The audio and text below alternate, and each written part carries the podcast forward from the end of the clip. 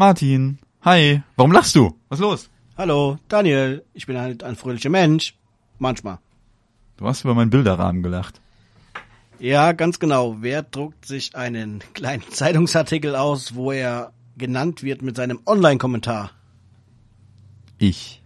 Und der ist nicht ausgedruckt, der ist aus der Zeitung ausgeschnitten. Ja. Ja, Verzeihung. Ausgeschnitten. Und eingerahmt in einem Bilderrahmen. Lass mich raten, da war vorher das Bild von deinem Kind drin. Nein. Der war noch jungfräulich.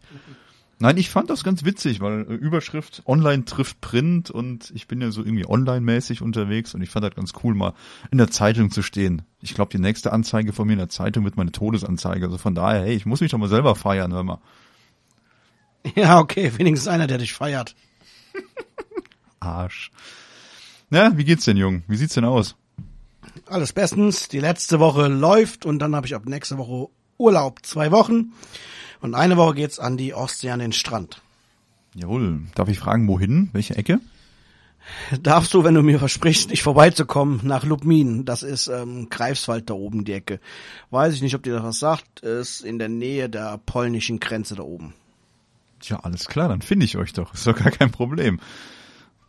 Quasi da, wo ähm, die Deutschen damals die V2 und die V1 abgeschossen haben. Oder entwickelt haben. Okay. Naja, okay. Ja, dann schon mal schönen Urlaub. Aber da kommen wir nachher zu. äh, wettermäßig soll es ja ziemlich bombastisch werden. Wetter sagt ja irgendwie über 30 Grad. Ja, wird da oben wahrscheinlich ähnlich oder wärmer. Ne. Oder was haben die Ja, so? ein Wärmer oder? Ein bisschen kühler wird's, denke ich mal, werden, weil es ja an der See durch den Wind. Da wirst du wieder einen Einsatz von Greenpeace erleben, wenn sie versuchen, mich zurück ins Meer zu schieben. Das hast du jetzt gesagt. Da hatte ich bei deiner Frau dran gedacht. Nee, ach Gottes Willen. Oh, ich werde sterben. Nein, Spaß. ja, wir haben uns Zum jetzt, Glück senden wir nicht live. ja, ja. Zum kleinen Glück. Man muss sich auch schon mal Feinde machen im Leben. Nein, alles gut, alles nur Spaß. Ähm, aber wie gesagt, ich finde euch ja da oben eh, weil ähm, ich kann euch ja jetzt tracken. Ja, wenn du da auf die Uhr anspielst, die ich jetzt meinem Sohn besorgt habe, damit ich sehen kann, wo er ist, ähm, würden dir, glaube ich, administrative Rechte in der App fehlen, die ich dir nur vergeben kann, oder meine Frau. Aber nach dem Kommentar hast du es dir, glaube ich, verschissen. naja, Hintergrund der Uhr äh, ist ganz interessant. Mittwoch ist er nach der Schule nicht zu Hause, wie erwartet, aufgetaucht. Der Schulweg war auch leer und er war nirgendswo zu sehen, nachdem ich mich auf die Suche begeben hatte. Meine Frau schon rumtelefoniert hatte. Hintergrund ist, er sollte mit einer Klassenkameradin mit auf den Geburtstag nachmittags gehen von dem Bruder. Und die Mutter sollte den eigentlich bei uns abholen. Ja, was machen die zwei, drei Käsehochs? Die Klassenkameradin geht in die offene Ganztagsschule in Hilchenbach und der Connor geht einfach mit. Und die zwei haben das den Lehrerinnen so überzeugend rübergebracht, dass das abgesprochen sei. Da haben die sich nichts bei gedacht und der Connor ist mit in die offene äh, Ganztagsschule gegangen. Jo. Und da hast du dich dann einfach mal blindlings entschlossen, eine, ich glaube von der Telekom, ne? Ist die so eine, Ja. wie heißt die Uhr? Eine? Das ist die Explorer ähm, Go von der Telekom. Kann zehn Nummern speichern. Ich kann drauf anrufen. Er kann uns anrufen. Auch wirklich nur diese zehn Nummern, die eingespeichert sind. Und ganz wichtig, ich kann ihn tracken. Das heißt, ich kann sehen, wo er sich aufhält. Ich kann Sicherheitsbereiche einrichten, wo ich dann sehe, aha, er hat jetzt die Sicherheitszone zu Hause verlassen und ist dann irgendwann erwartungsgemäß nach einer Viertelstunde oder so in der Sicherheitszone Schule angekommen. Dann bekomme ich eine Nachricht. Und sollte das nicht geschehen, dass er wie erwartet in einer Sicherheitszone oder eingerichteten Zone auftaucht, wo ich ihn dann erwarten würde, kann ich halt gucken, wo er sich rumtreibt, kann ihn anrufen, kann ihm auch eine Nachricht schreiben. Es gibt einen Schulmodus, wo ich das dann ausschalten kann und was ich ganz besonders gut finde, ist, es gibt einen SOS-Knopf. Den drückt er fünf Sekunden lang und dann werden meine Frau und ich kontinuierlich angerufen. Die Uhr schickt eine Nachricht mit dem Standort der Uhr und die Uhr ruft uns so lange an, bis einer drangegangen ist und den Anruf entgegengenommen hat. Ja, das klingt ja schon mal alles nicht schlecht. Wie gesagt, technologisch auf jeden Fall total interessant, was da mittlerweile alles gibt. Da hatte ich ja früher vor, boah, wie lange ist das jetzt her? Keine Ahnung, 25 Jahre oder so. Da hatte ich noch einen Tell Kennst du die Teile noch? Ja, diese kleinen Knochen. Ja, was heißt, der war wirklich klein. Ja, ich habe den auch da hinten liegen, kann ich dir gleich nochmal zeigen. Ähm, ich habe sogar nochmal Batterie reingetan, der funktioniert sogar wirklich noch. Also er geht noch an und piepst und zeigt noch allen Krempel an und so. Naja, aber wie gesagt, heutzutage ist natürlich ziemlich cool mit den Uhren, dass du halt wirklich sagen kannst, hier, du kannst den auch, was waren es, 50 Meter, ne? Genau tracken kannst, ne? Ja, die Uhr zeigt jetzt im, innerhalb Gebäude, zeigt da so 30 bis 50 Meter an. Ich glaube, kommt auch immer drauf an, wie das Signal der Uhr durchkommt, wie viel WLAN er vielleicht in der Nähe hat, wo er sich gerade aufhält und wo er sich einwählen kann. Das heißt, die hat, wenn er jetzt quasi zu Hause ist, hat er auch eine WLAN-Verbindung dann, ne? Ja, genau. Ist halt wie, ähm, wenn du bei dir am Google Maps auf dem Handy benutzen würdest, hast du ja auch eine gewisse Genauigkeit von deinem GPS, wenn du im Gebäude bist, die sich verbessert, wenn du draußen bist. Ja, richtig. Das heißt also, er kann aber jetzt nicht manuell wechseln zwischen Mobilfunk und WLAN, sondern das hat die Uhr immer an, oder? Er kann theoretisch keine Einstellung machen und wenn er Einstellungen machen möchte, ähm, bekomme ich als Administrator oder meine Frau eine Nachricht in die App geschickt, dass die Uhr folgende Einstellung ändern möchte und ich muss das dann erst in der App autorisieren. Okay, das heißt, du kannst dann in der App aus der Ferne auch freigeben, wenn er was ändern möchte. Ja, ganz genau. Das klingt auf jeden Fall schon mal ziemlich cool. Ich hatte den irgendwann mal, glaube auf der Telekom-Seite oder so hatte ich das mal gesehen. Ähm, weil da hatte ich ja auch mal überlegt, für unsere Große oder auch, auch für die Kleinen, sind ja beide jetzt in der Schule, auch mal sowas in der Art anzuschaffen, weil man macht sich ja gerade auch bei Mädchen vielleicht immer noch mehr Gedanken. Und ähm, ich habe das jetzt aktuell noch etwas anders gelöst. Und zwar habe ich von meiner Frau das alte Smartphone, das ist hier so ein äh, S5 Neo, war das? Samsung Galaxy S5 Neo. Das habe ich jetzt nochmal, ja, reanimiert quasi und entmüllt und äh, halt so die wichtigsten Sachen, die man so bräuchte, aufgespielt. Ähm, ich habe allerdings noch keine SIM-Karte drinne. Und zwar habe ich das jetzt so gelöst, dass ich ähm, eine App installiert habe. Und zwar ist das die Fritz Phone App. Also wir haben zu Hause halt hier eine Fritzbox als Router stehen. Und ich habe die Fritz Phone App installiert und wir hatten halt über unseren äh, Telefonanbieter haben wir dann noch eine dritte Telefonnummer übrig gehabt. Die habe ich jetzt einfach mal noch eingerichtet für sie quasi als Rufnummer und darüber kann sie halt dann auch kommunizieren. Und zwar ist das bis jetzt erstmal so gedacht, sie kommt zum Beispiel aus der Schule nach Hause und im schlimmsten Fall der Fälle ist keiner da. Punkt eins, sie hätte zur Not einen Schlüssel. Ja, also sie käme eigentlich rein. Könnte aber, wenn irgendwas ist, könnte sie uns halt auch über ihr Handy dann anrufen, eine Nachricht schreiben, Bilder schicken, wie auch immer. Und äh, wie gesagt, und der, der Gedanke, dass sie das Smartphone dann irgendwann mal mitnimmt, ist auch da, aber halt noch nicht. Ich finde, da warten wir mal noch so ein halbes Jahr, bis erstmal so der Umgang mit dem Gerät einigermaßen klar ist, weil es macht ja keinen Sinn, wenn die dann unterwegs sind damit mit YouTube rumspielen oder so, ne?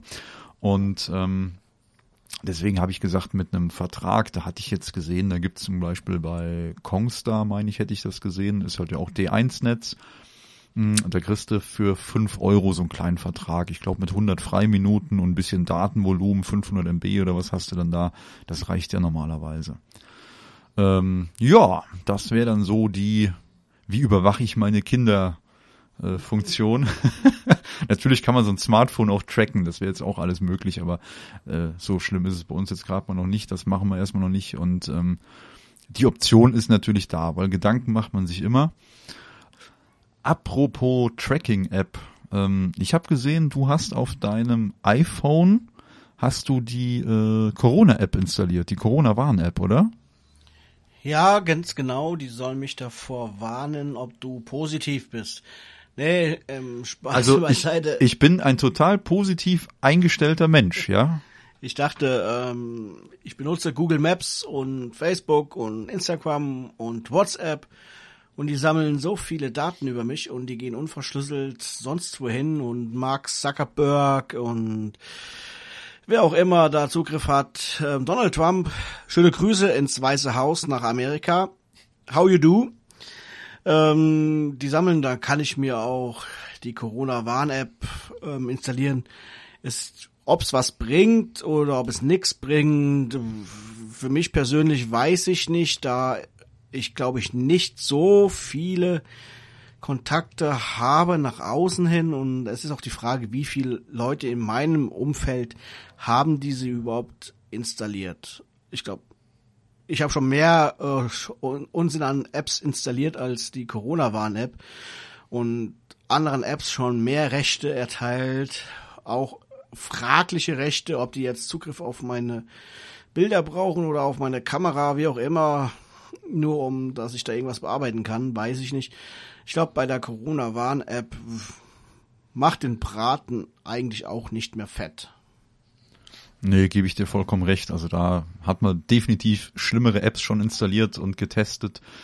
Und ähm, ja, wie du gerade sagtest, ne, du, du erteilst irgendeiner App die Freigabe für die Kamera und ähm, dann kann die halt theoretisch ja auch, während du die App aufhast, zum Beispiel ein Bild von dir machen. Ja. Ne? Und könnte ja. sich das quasi im Hintergrund ja, weiterschicken. Richtig, theoretisch.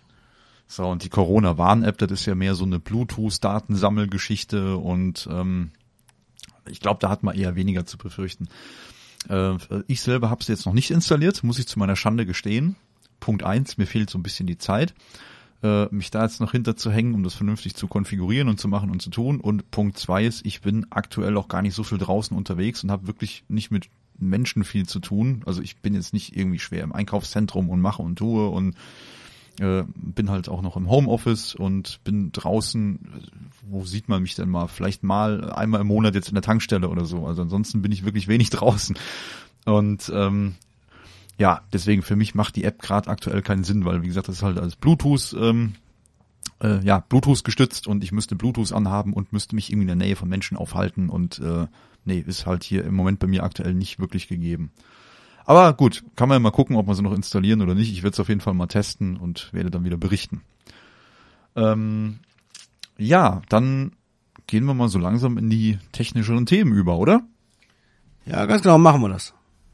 Um das Thema App gerade nochmal aufzugreifen, ähm, da ist mir jetzt was über den Weg gelaufen bei Giga. Und zwar, ich, ich verstehe die Meldung noch nicht so wirklich, wie die das jetzt meinen. Mm, und zwar heißt es da, WhatsApp-Nutzer können sich freuen, einen Account auf allen Geräten in greifbarer Nähe.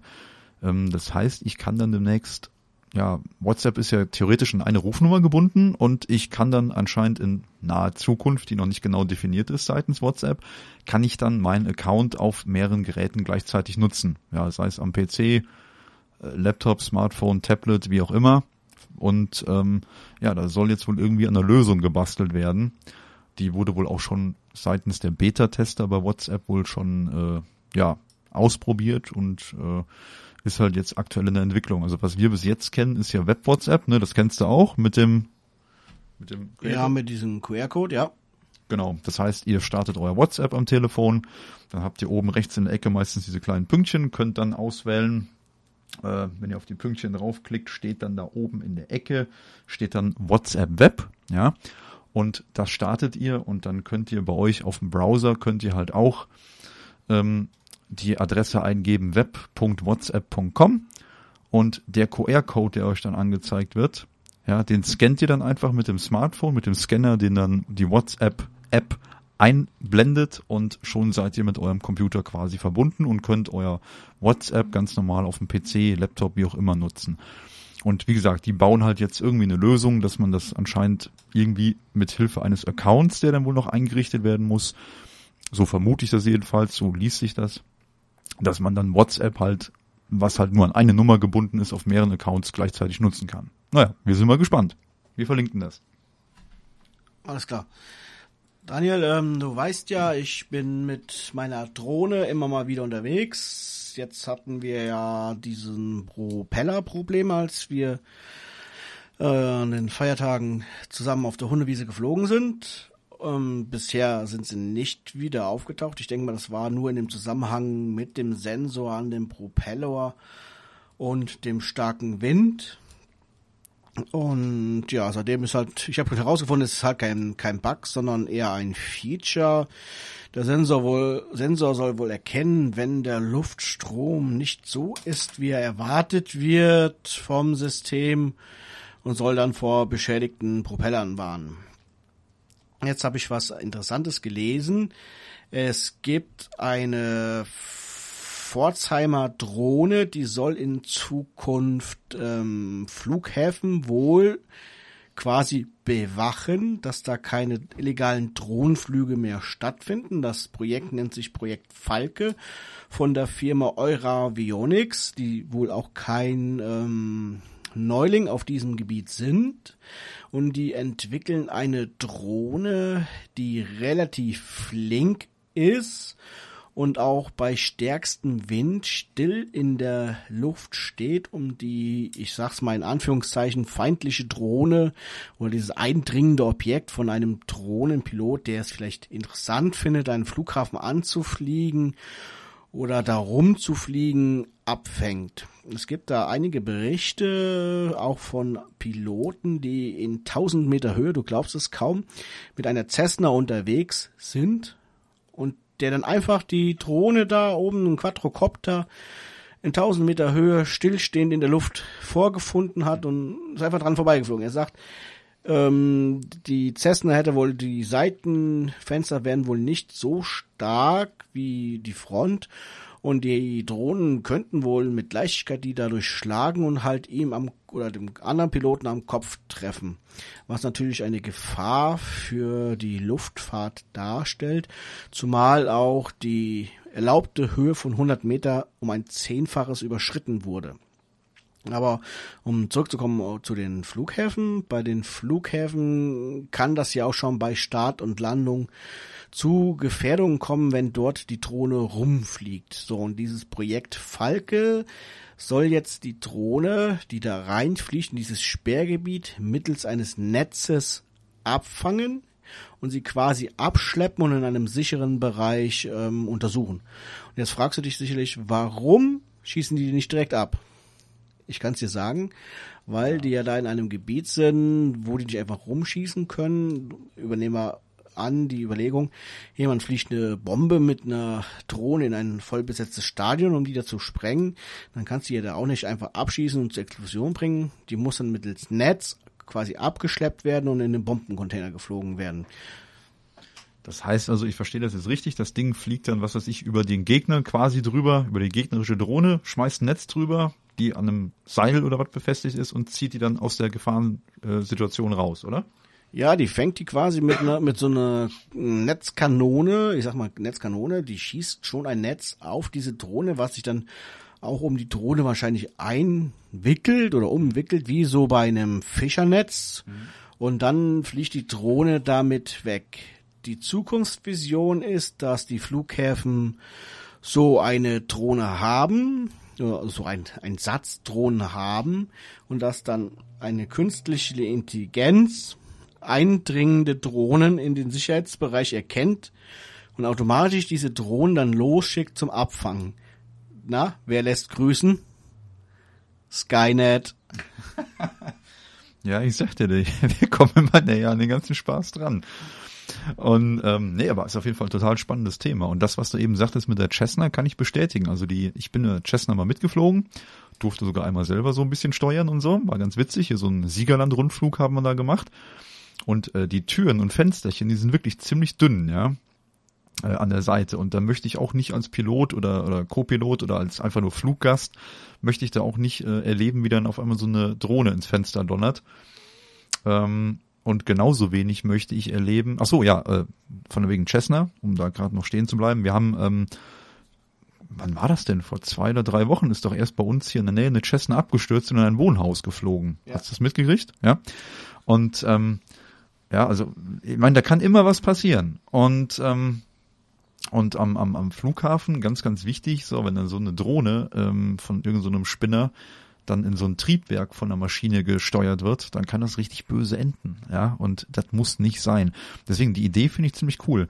Ähm, weißt du äh, was darüber, wie das funktioniert mit dem Netzabschießen? Wird das dann von dem Piloten gemacht oder macht das dann so eine Art ich sag jetzt mal, ähm, so eine Auto-Targeting-System, also der quasi dann wie so eine Art Autofokus auf das gegnerische Ziel legt und dann automatisch abfeuert oder wie geht das?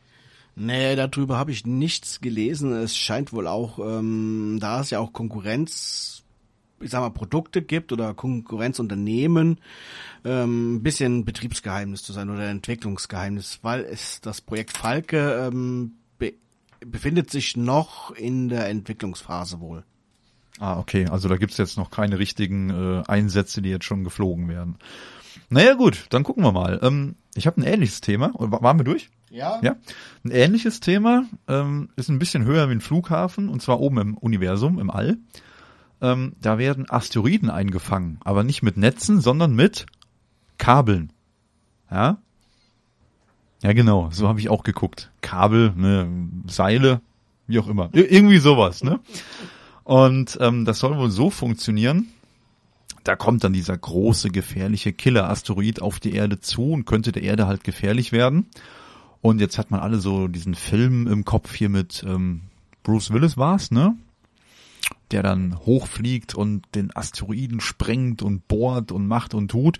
Und das sind ja immer so die typischen Szenarien, die man sich so vorstellt. Ja, dann fliegt dann irgendein Raumschiff hoch und die ähm, deponieren da irgendwie einen Atomsprengkopf und das Ding wird dann einfach gezündet und äh, fliegt in kleinen tausend Brückchen an der Erde vorbei. Aber genau so soll es nämlich nicht funktionieren. Und zwar der Plan von den Wissenschaftlern ist jetzt der, dass die dann ein, wenn so ein Teil ähm, ja gefunden wurde, was der Erde gefährlich werden könnte, dann soll das wohl so aussehen, dass die mit einem mit einem Raumschiff hochfliegen und eine Art Seil Kabel nennen die das. Warum sie das Kabel nennen, weiß ich nicht. Vielleicht wird es einfach nur falsch übersetzt. Also einigen wir uns mal auf Seil. Ja, für mich ist das wie so eine Art Abschleppseil. Ähm, ja, an dem großen Asteroiden dann befestigen. Und dann wird halt geguckt, ob in der Nähe auch ein kleiner, weil so ein großer hat meistens auch kleinere Brocken um sich rum. Die werden dann mit diesen Seilen aneinander verbunden oder miteinander verbunden. Und zwar soll dann der Kleine den Großen auch von seinem Kurs ablenken, ja, indem der dann vielleicht irgendwie ein bisschen negativ beschleunigt wird oder wie auch immer in eine andere Richtung geschubst wird. Und ähm, dann bringt der Kleine den Großen von der Bahn ab und so soll halt eine minimale Bahnabweichung ausreichen, damit er halt die Erde nicht mehr trifft. Witziger Gedanke. Naja, oder? Was meinst du? würde natürlich voraussetzen, dass der Etat der Weltraumbehörden groß genug ist, um das Ding frühzeitig zu erkennen weil ich glaube, diese, diese Kursabweichung, die wird wahrscheinlich nur minimal sein pro, sagen wir mal, pro, pro Stunde. Pro Stunde, das rechnen wir mal ein kmh. Also ich glaube, da wird der, diese Kursabweichung wirklich wahrscheinlich nur minimal pro Stunde sein oder pro Monat. Da muss er den ja schon relativ früh erkennen. wollen wir hoffen, dass wir genug Etat haben, um mehr als nur zehn Prozent des Himmels abzusuchen. Ja, richtig. Das kommt da noch dazu. Das Ding muss rechtzeitig entdeckt werden und ähm, ja, die Rakete muss halt zeitig starten. Die Rakete muss auch bereit sein. Dafür muss, wie du gerade sagtest, immer Geld da sein. Naja, okay. Äh, wir verlinken das. Ist auf jeden Fall ganz witzig. Ich bin zwar eher Fan von solchen ähm, hier Abwehrraketen und wir schießen das ja, Ding einfach wollt, vom Himmel. Ich wollte es gerade sagen. ich bin ein Fan von Atompower. Aber naja, ich glaube, ähm, das hier klingt dann schon irgendwie ein bisschen realistischer, dass wir so lösen. Vielleicht machen das später dann auch irgendwelche Roboter, die dann da oben abgesetzt werden und das manuell, äh, manuell, Quatsch, die das dann automatisch machen. Dann würde ich sagen, kommen wir nochmal zurück zu was Irdischem. Und zwar ist das mindestens genauso verheerend, wenn das hier losgehen würde. Und zwar ist es jetzt kein Asteroideneinschlag, sondern ein Vulkanausbruch, der uns kurz bevorsteht. Und Hilfe, Hilfe, wir werden alle sterben. Oder Martin? Ja, und zwar geht es um die Eifel, unser Vulkangebiet in der Eifel. Der letzte Vulkanausbruch in der Eifel war ungefähr vor nicht allzu langer Zeit. Im irdischen, im irdischen Maßstab gesehen vor 13.000 Jahren und hatte ungefähr die Wucht von dem Vulkanausbruch auf den Philippinen, dem Pinatubo 1991, der ungefähr 5 Milliarden Kubikmeter Erde und Asche in die Luft geschleudert hat. Ähm, ich kann mir jetzt kein Bild darüber machen, wie viel 5 Milliarden Kubikmeter Erde und Asche ist, aber es hört sich für mich viel an. Und falls ihr nicht genau wisst, wo die Eifel ist, sie ist unten in der Ecke von Koblenz. Und Koblenz ist ja nicht so weit weg, als dass wir hier wahrscheinlich zumindest mal Ascheregen bekämen, wenn ein Ausbruch kommt. Wie kommen wir jetzt darauf? Forscher haben herausgefunden, dass die Erde sich in der Eifel ungefähr ein Millimeter pro Jahr hebt und auch noch horizontal auseinander bewegt. Jetzt sagt ihr, ja, ein Millimeter, erzählt uns was Neues, da ist der Dreck unter meinen Schuhen höher. Wenn man aber davon ausgeht, dass die Forscher bisher davon ausgingen, dass die Erde sich nur 0,01 bis 0,08 Millimeter pro Jahr hebt, ist das schon eine signifikante Steigerung, würde ich sagen. Es wird zwar in der nahen Zukunft kein größerer Ausbruch erwartet, aber was ist nahe Zukunft?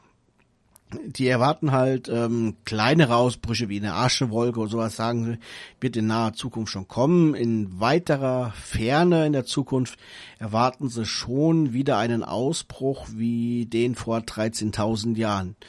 Und ich glaube, Daniel, den Knall werden wir wahrscheinlich hier noch hören, geschweige denn das deutsche Eck in Koblenz.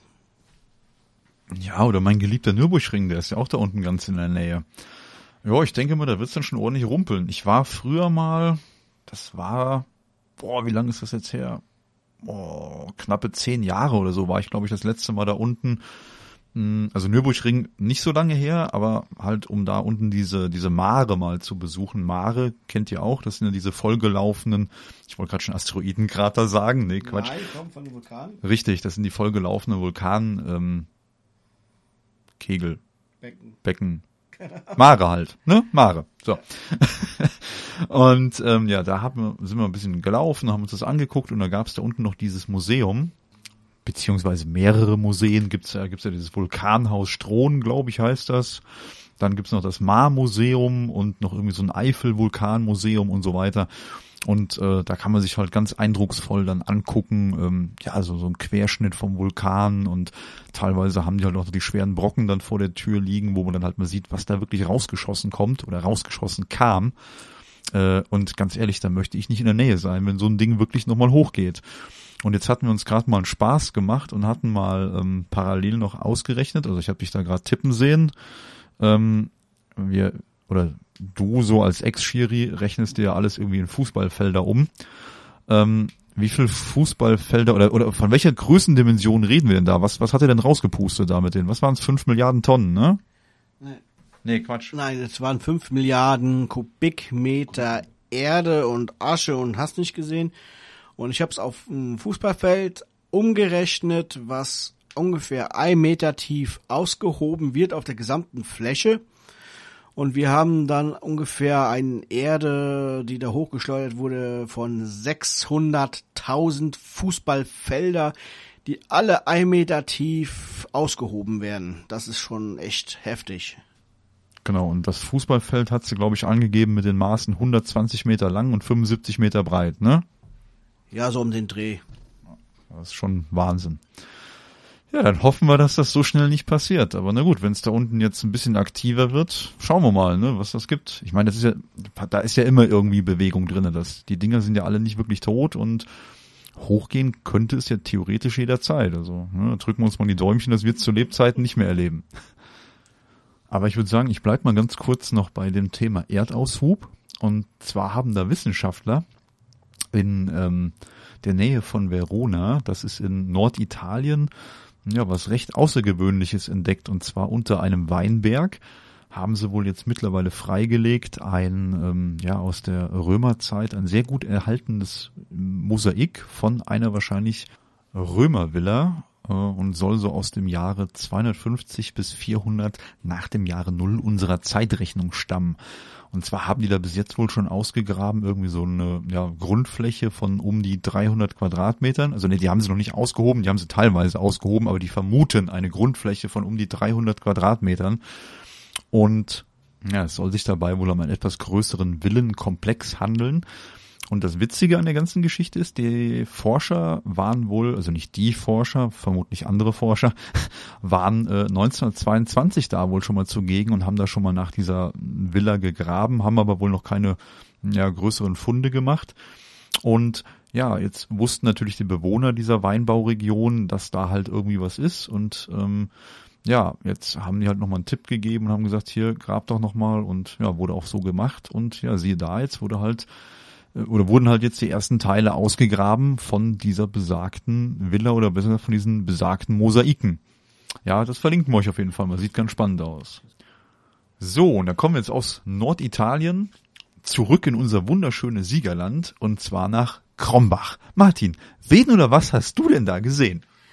Also, die WDR Lokalzeit hat eine junge Frau, die Coach für spirituelle Lebensberatung ist, interviewt, weil sie eine Meinung zu dem Thema Impfen und Corona einnimmt, die vielleicht doch eine Sondermeinung ist, ähm, würde ich sagen. Und zwar ist diese junge Frau gänzlich davon überzeugt, dass die Schutzmaßnahmen wie die Masken nichts bringt, weil man ja als gesunder Mensch möglichst viel Sauerstoff zu sich nehmen möchte. Ja, hat sie recht, ich möchte auch möglichst viel Sauerstoff zu mir nehmen, aber ich möchte auch nicht den feuchten Atem der anderen zu mir nehmen. Das finde ich dann doch etwas ekliger.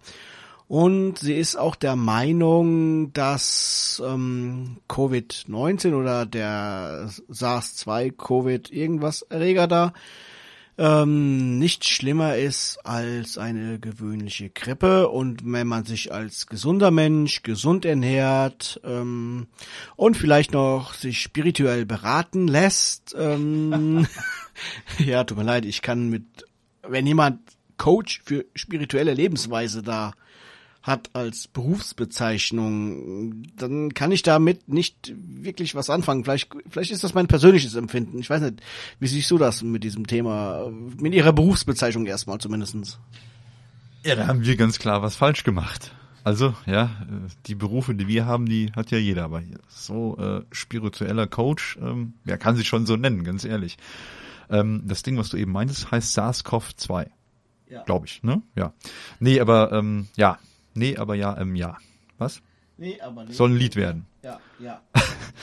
Sie ist, ähm, ja, Impfgegnerin, ja, das wird halt im Video jetzt deutlich und sie hält da gar nichts von, dass ein Großteil der Bevölkerung halt durchgeimpft werden soll und argumentiert dann halt mit so Dingen wie, ja, bei der Grippe sterben aber so viele Menschen und jetzt sind bei Corona nur so und so viele gestorben. Ich glaube, Grippe waren irgendwie 25.000 und ähm, bei Corona waren es jetzt um die 8000, wenn ich es richtig im Kopf habe, bei uns hier in Deutschland, ne?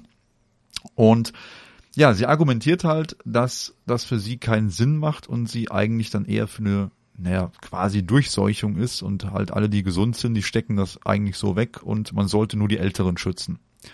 Ja, äh, was man davon jetzt halten soll, weiß ich nicht. Da hast du gerade eben so ein interessantes Pinkelbeispiel genannt. Vielleicht erläuterst du uns das nochmal, was das damit auf sich hat.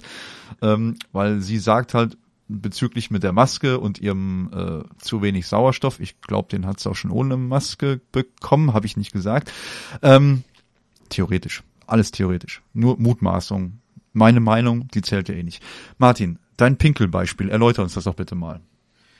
Ja, und zwar muss ich sagen, es kommt nicht von mir, ich habe es auch nur gelesen und zwar geht es darum, wenn wir zwei uns begegnen und wir tragen beide keine Hose und ich Wuhu! und ich pinkel, dann haben wir beide das Bein nass. Trägst du allerdings jetzt eine Hose und ich pinkel, immer noch ohne Hose, hast du nur die Hose nass und nicht das Bein. Ich habe allerdings auch das Bein nass. Trage ich jetzt auch eine Hose und pinkel einfach, habe ich das Bein und die Hose nass und du bist trocken. Das gleiche ist mit den Masken. Trägst du eine Maske, ich eine Maske, haben wir schon mal wieder mehr Schutz füreinander und für den anderen, als wenn wir uns beide begegnen und es tragen keine Masken und die Aerosole fliegen so auf uns zu, weil wir uns gegenseitig anbrüllen, weil du ein Idiot bist und ich ein Arschloch. Äh, ich meine, piep, piep. ja, ähm, dann haben wir ja schon mehr, quasi mehr Schutz als ähm, ohne. Es ist ja auch nicht jetzt nur der SARS-CoV-2-Virus, sondern wir haben ja noch viel mehr, wovor das schützen kann. Ähm, der Novovirus, der normale Grippevirus, ähm, Masern, Mumps. Ähm, wir sind zwar alle dagegen theoretisch geimpft, aber was sagt uns denn das, dass wir nicht trotzdem das nochmal bekommen können oder andere Viruserreger. Naja gut, sie argumentiert ja auch damit, dass die ähm, ja, Erreger, Viren, wie auch immer, halt regelmäßig mutieren und hat als Impfgegnerin natürlich mächtig Angst davor, dass sie sich jetzt jedes Jahr impfen lassen müsste gegen eine neue Variante des Virus. Soweit kann ich das nachvollziehen, weil in ihrer Welt ist das ja alles ganz schlimm und böse und alle wollen uns töten und ne, ja, man kennt das ja, die typischen Verschwörungstheoretiker. Ja, ähm, ich würde sagen, wir verlinken euch das Video mal, bildet euch dann eine eigene Meinung zu. Ist halt gruselig, dass das hier mitten im Siegerland so unter uns ist, ja, also, ne, weiß, wie ich das meine, oder? Ja. ja, gut, ist ja nicht nur die Frau, ich kenne da noch so einige, also ein, zwei Pflegefälle, auch im nahen Umfeld, die wahrscheinlich lieber nicht ähm, namentlich genannt werden wollen, weil alle diese kennen, wissen, also diese Personen wissen eh, wie diese Personen sind und ticken und haben auch sich schon ihre Meinung über diese Person gebildet und mit denen, die ich mich umgebe, die haben genau erkannt, wie diese Personen sind und meiden diese Person auch einfach aus besagten Gründen. Ja, das ist auch meistens das Einfachste, was man machen kann. Wenig diskutieren. Ich meine, ich lasse mich ja gern schon mal auf Diskussionen mit Verschwörungstheoretikern ein, höre mir das gerne mal an. Habe mich auch wirklich lange, lange mal, lange, lange Zeit mal damit beschäftigt und was es da überhaupt so gibt. Ja, das fängt ja irgendwo bei Erich von Däniken an mit, wie die Außerirdischen waren mal auf der Erde und keine Ahnung und äh, Verschwörungstheorien, 11. September, ja, schlag mich tot, also ohne Ende, ja, alles.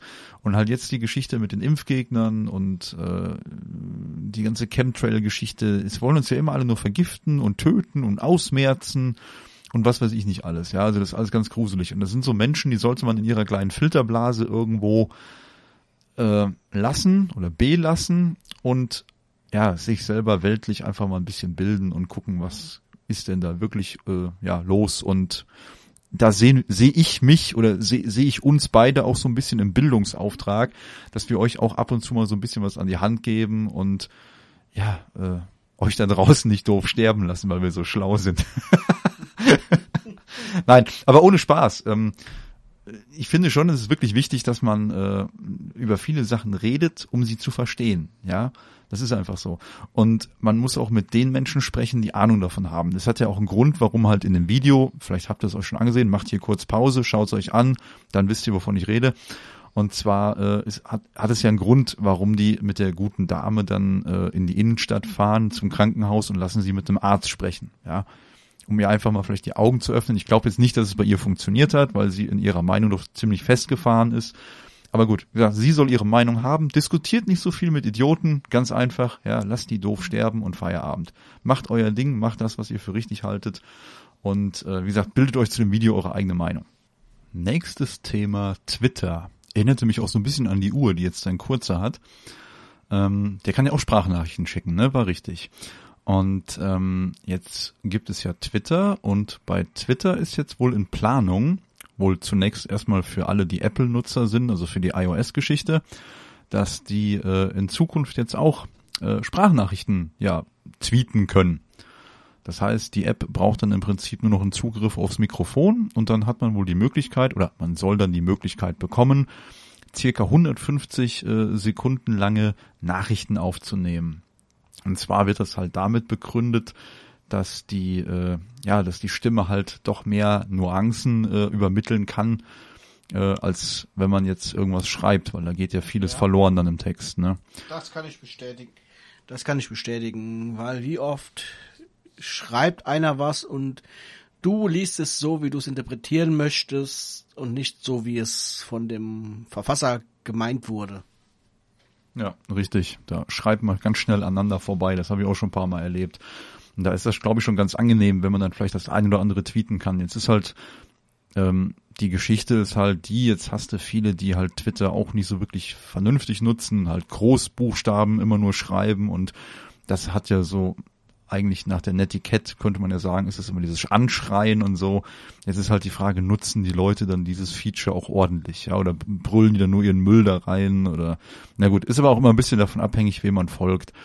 Ähm, ja, wie gesagt, kommt wohl erstmal für iOS. Wann es für Android kommt, weiß ich noch nicht. Dazu habe ich noch nichts äh, gefunden. Aber sobald das da ist, äh, ja, werden wir es auf jeden Fall mal antesten für euch. Übergang in drei, zwei, eins. Ja, wenn man, wenn man schon bei Twitter keine Hände mehr braucht, um Nachrichten zu verschicken, genauso wenig braucht man Hände im neuen Ford Mustang Mach-E. Der kann nämlich ab sofort auch, naja, in gewissen Bereichen freihändig gesteuert werden. Ja, was hat's jetzt damit auf sich? Und zwar hat Ford, ähm, ja, Ford hat eine ein, ein, ein, ein sag mal, Assistenzsystem. Danke, mir fällt dieses blöde Wort nicht ein, Assistenzsystem auf den Markt äh, geschmissen. Und zwar nennt sich das Ding Active Drive Assist. Und das ist so eine Weiterentwicklung des Abstandsregelungstempomaten. Ja, und äh, das Teil ermöglicht dann wohl automatisiertes Fahren und zwar ohne, dass man dafür die Hände am Lenkrad haben muss. Allerdings hat Ford hier so eine ja, eine quasi Sicherung eingebaut und zwar, ähm, wenn man dieses, ähm, äh, na sag mal, Active Drive Assist bucht oder halt mitbestellt, ähm, mit dem lustigen Paketnamen, den man dann äh, ja dazu buchen muss, der nennt sich dann wie folgt. Active 2 Prep Package. Ja, geht schon wieder. Und zwar dazu gehört dann die ähm, Innenraumkamera, die den Fahrer dann überwacht. Und ja, sobald du halt dann nicht mehr auf die Straße guckst, wenn du das Ding fährst, dann warnt das Teil und sagt, ey hier, pass mal ein bisschen auf und äh, ja, ne, achte auf den Verkehr. Und zwar sagte da der Leiter der äh, ja, Produktentwicklung bei Ford, der Hao Tai Tang. Ich hoffe, das ist so richtig ausgesprochen. Äh, und zwar sagt er, die Einführung des Active Drive Assist mit einer mit dem Fahrer zugewandten Kamera ist sehr sinnvoll, weil das Auto dabei hilft, den Stress und die Belastung beim Fahren zu verringern. Aber trotzdem behalten Sie die volle Kontrolle über das Fahrzeug. Zudem sagt er noch, und wenn die Aufmerksamkeit auf die Straße verloren geht, warnt Active Drive Assist automatisch und bremst das Fahrzeug möglicherweise ab, bis Sie sich wieder darauf konzentrieren. Ja, gut, okay. Also, das heißt, ich gucke nicht auf die Straße, ja, und der Ford hält dann an. Ich hoffe nur, der bremst, macht dann keine Vollbremsung im fahrenden Verkehr oder so, der wird wahrscheinlich dann irgendwie so rechts anhalten. Ähm, naja, und die haben jetzt ähm, das wohl für die zweite Jahreshälfte nächstes Jahr äh, angekündigt, dieses, naja, Update für die Fahrzeuge. Und zwar, wenn du dir halt vorher das System bestellt hast und also dieses ähm, Active 2 Prep Package, was halt die Innenraumkamera schon enthält. Also es muss halt immer ein Stück Hardware vorhanden sein, halt die Kamerasysteme und so weiter. Mm, und dann soll dann dieses Update auf ähm, diesen Active Drive Assist over the air eingespielt werden. Das heißt, das Ding steht dann bei euch in der Garage, sofern ihr so ein Teil habt, und ihr bekommt das Update dann einfach über die Luft übertragen. Coole Sache eigentlich. Ähm, ja, dann hat die Geschichte noch einen anderen Haken. Es kommt nämlich nicht nach Deutschland oder Europa, sondern nur ist ähm, nur verfügbar in Kanada und in den USA und auch nur auch nicht dort überall, sondern nur auf einem ausgewählten Highways mit einem gesamten Streckenverlauf von 160.000 Kilometer und auch diese Streckenabschnitte müssen alle vermessen sein. 160.000 Kilometer, so lang sind unsere Waldwege, oder Daniel hier im Siegerland? Ja, mindestens, auf jeden Fall. ja, wie gesagt, das ist dann so der Haken an der ganzen Geschichte. Es kommt halt wohl nicht nach Deutschland, also auf lange Sicht wohl nicht. Und ähm, ja, aber an und für sich eigentlich eine coole Sache. Mir erschließt sich zwar nicht wirklich der Sinn, warum ich jetzt die Hände ähm, vom Lenkrad wegtun darf, aber ich darf nicht äh, nicht nicht von der Scheibe weggucken, also von der Frontscheibe weggucken. Warum muss ich in den Verkehr gucken? Dann nutzt mir die Systeme irgendwie auch gar nichts, oder? Ist irgendwie jetzt so, ne, ich will doch dann eigentlich auch andere Sachen machen. Das ist eigentlich der Sinn und Zweck eines selbstfahrenden, selbstfahrenden Autos, dass ich während das Ding auf der Straße äh, weiterfährt und macht und tut, für mich eigentlich die Umgebung überwacht und ich kann mich währenddessen mit anderen Sachen beschäftigen, wie Smartphone äh, oder sonstiges, keine Ahnung. Das erschließt sich mir nicht. Hast du da eine Idee, warum das noch so ist? Ist wahrscheinlich erst so ein Step, also ich vermute mal, das ist einfach nur so ein Step in die in diese Technologie, weil der Hersteller oder die Hersteller generell immer noch Angst haben, so ein bisschen die Verantwortung ja zu übernehmen komplett oder ihre Fa auf ihre Fahrzeuge zu übertragen und das halt immer noch auf den auf den Menschen äh, ja übertragen sehen wollen. Kann man das so sagen? Ja, du weißt, wie ich es meine. Ja, ich glaube auch, dass das erstmal, besonders weil es nur auf einer gewissen Streckenabschnitt begrenzt ist, ein erstes Testen im Live und in realen Bedingungen dieses Assistenzsystems ist ich denke mal, wenn es sich bewährt, wirst du wahrscheinlich auch von der Scheibe weggucken können. Weil so macht es für mich auch toll. Ich kann die Hände in den Schoß legen und muss aber trotzdem auf den Verkehr achten. Dann kann ich auch lenken, weil dann bin ich wahrscheinlich aktiver und werde nicht so schnell müde, wie wenn ich da nur sitze und den Verkehr anstarren muss. Ja, richtig. Das war jetzt auch so mein Gedanke, weil im Prinzip sitzt du wirklich da und machst eigentlich gar nichts. Weil theoretisch, du machst ein Tempomat an, das Ding fährt automatisch eine gewisse Geschwindigkeit, passt sich vielleicht noch, weil draußen eine Kamera ist, noch selbstständig an die Geschwindigkeiten an, die halt da vorgeschrieben sind und du machst gar nichts. Da werde ich doch schneller müde von, wie als wenn ich da sitze und muss aktiv mitlenken. Also würde mir jetzt wahrscheinlich so gehen.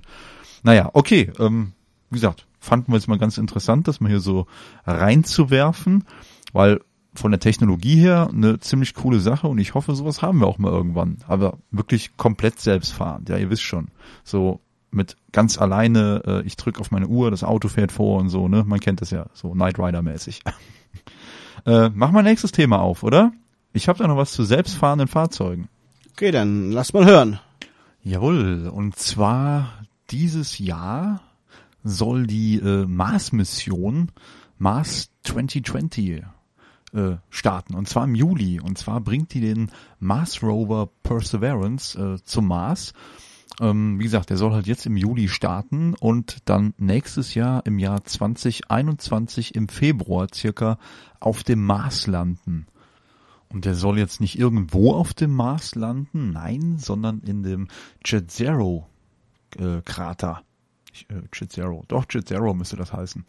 Ähm, das ist wohl, wie sie vermuten, ein ausgetrockneter See und dort soll der Rover dann nach ähm, ja, Spuren früheren Lebens suchen. Und zwar wird halt wirklich vermutet, dass der Mars ja früher mal hm, eine Wasseroberfläche hatte oder halt vereinzelte Meere oder Seen hatte. Und ja, diese möchte der Mars Rover jetzt untersuchen.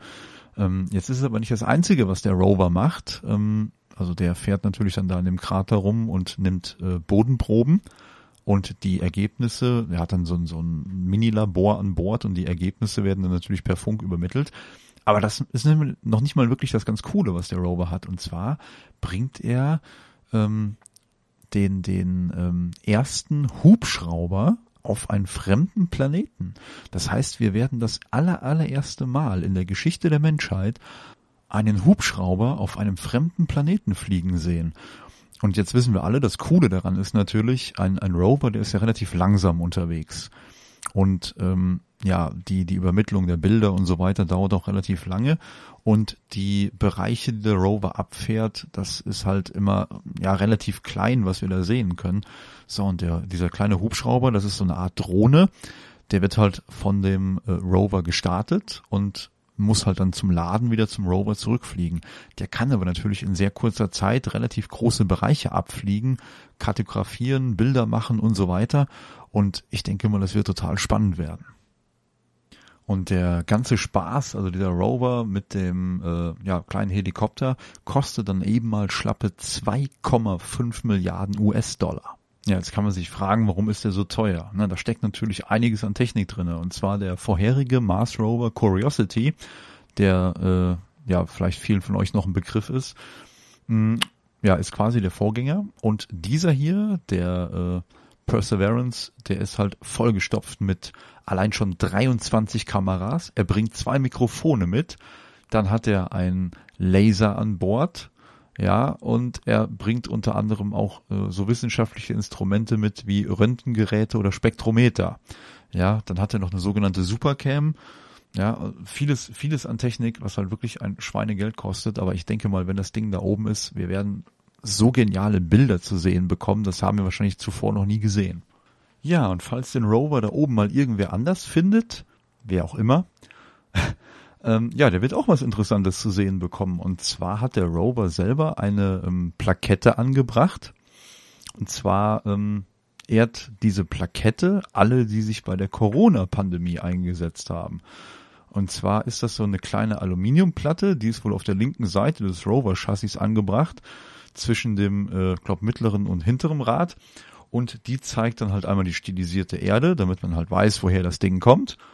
Ja, und einen Esculap-Stab. Ne, das ist ja dieser Stab mit der Schlange drum, dieses ja, Ärztesymbol quasi. Deswegen wahrscheinlich auch, um halt die Menschen zu ehren aus der Corona-Pandemie. Dann macht das auch Sinn mit dem Stab.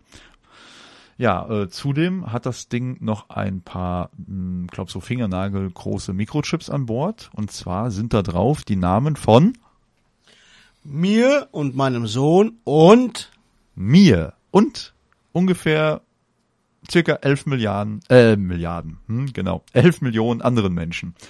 Ja, also derjenige hat da ein bisschen was zu lesen, wenn er das Teil findet. Da konnte man sich früher bei der NASA anmelden und konnte seine Daten hinterlegen. Die wurden dann auf diesen Chip geschrieben, mit in dieses Modul gepackt und halt mit hochgeschickt. Oder werden noch mit hochgeschickt, muss man ja sagen. Der Start ist ja jetzt erst im Juli. Ähm, kurz zur Info, wir zeichnen jetzt aktuell auf am 20.06.2020. Ja, dann vielleicht noch kurz aus der Kategorie unnützes Wissen. Ähm, was heißt denn eigentlich Perseverance? Naja, und zwar heißt das Durchhaltevermögen oder man könnte es auch mit Ausdauer oder so übersetzen. Ähm, und zwar hat den Namen dem Rover ein Siebtklässler gegeben aus dem US-Bundesstaat Virginia. Ja, und zwar hat die NASA dazu vor ein, ja, so eine Ausschreibung äh, aufgerufen. Und ja, dieser Siebtklässler hat halt dann den Namen Perseverance gewählt und gegeben. So viel dazu. Äh, Martin, ich würde sagen, jetzt sind wir schon mit unserem Rover schon mal fiktiv auf dem Mars gelandet, dann bleiben wir auch kurz da, oder?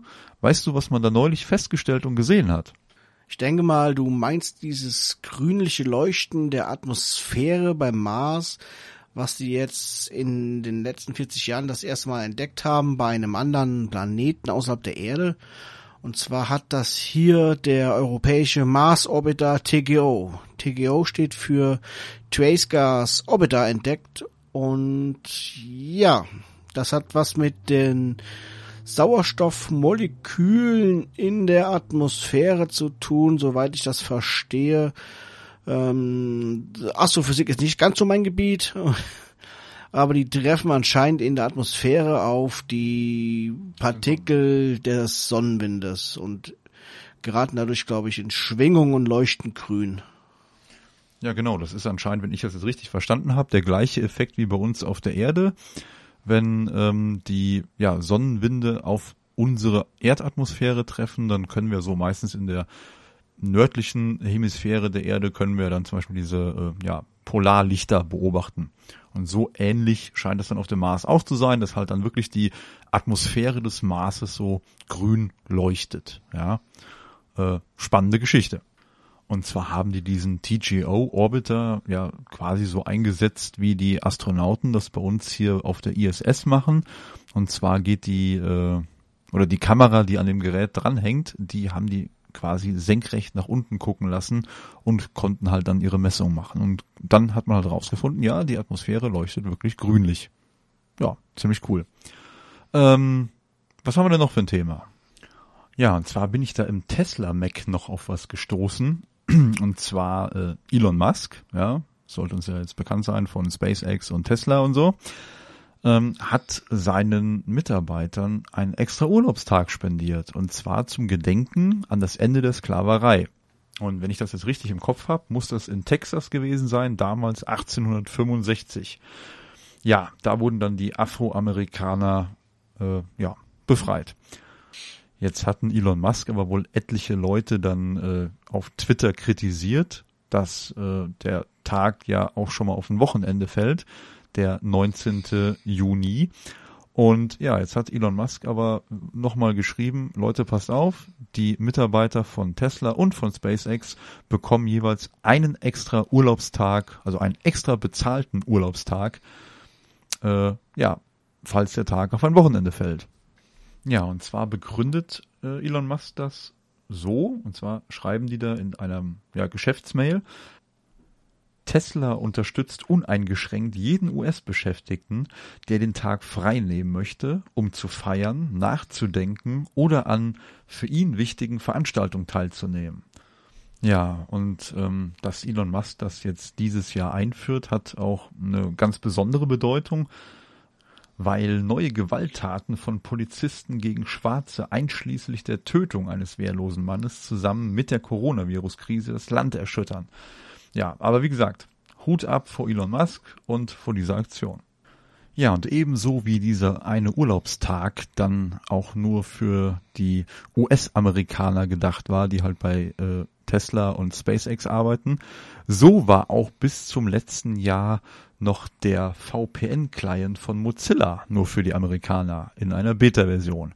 Das ändert sich jetzt aber, weil Mozilla bringt jetzt einen VPN-Client auch nach Europa und der wird unter Android, Windows und so weiter laufen. Ja, und das ganze Ding soll dann irgendwie für 4,99 Dollar zu haben sein und ist vielleicht für den einen oder anderen ein interessantes Tool, um halt eine VPN-Verbindung aufzubauen. Schaut mal rein, wir verlinken euch das. Äh, Martin, wenn du jetzt nichts mehr hast. Nein, für heute habe ich nichts mehr auf den Schirm. Ja, prima. Dann würde ich sagen, wir haben jetzt unsere guten, ja, fast 56 Minuten voll. Ich würde sagen, wir entlassen euch aus dieser Episode. Vielen Dank fürs Zuhören. Wir wünschen euch noch einen schönen guten Morgen, einen schönen guten Tag und eine wundervolle Nacht. Das war euer Subraum Transmissionen Podcast.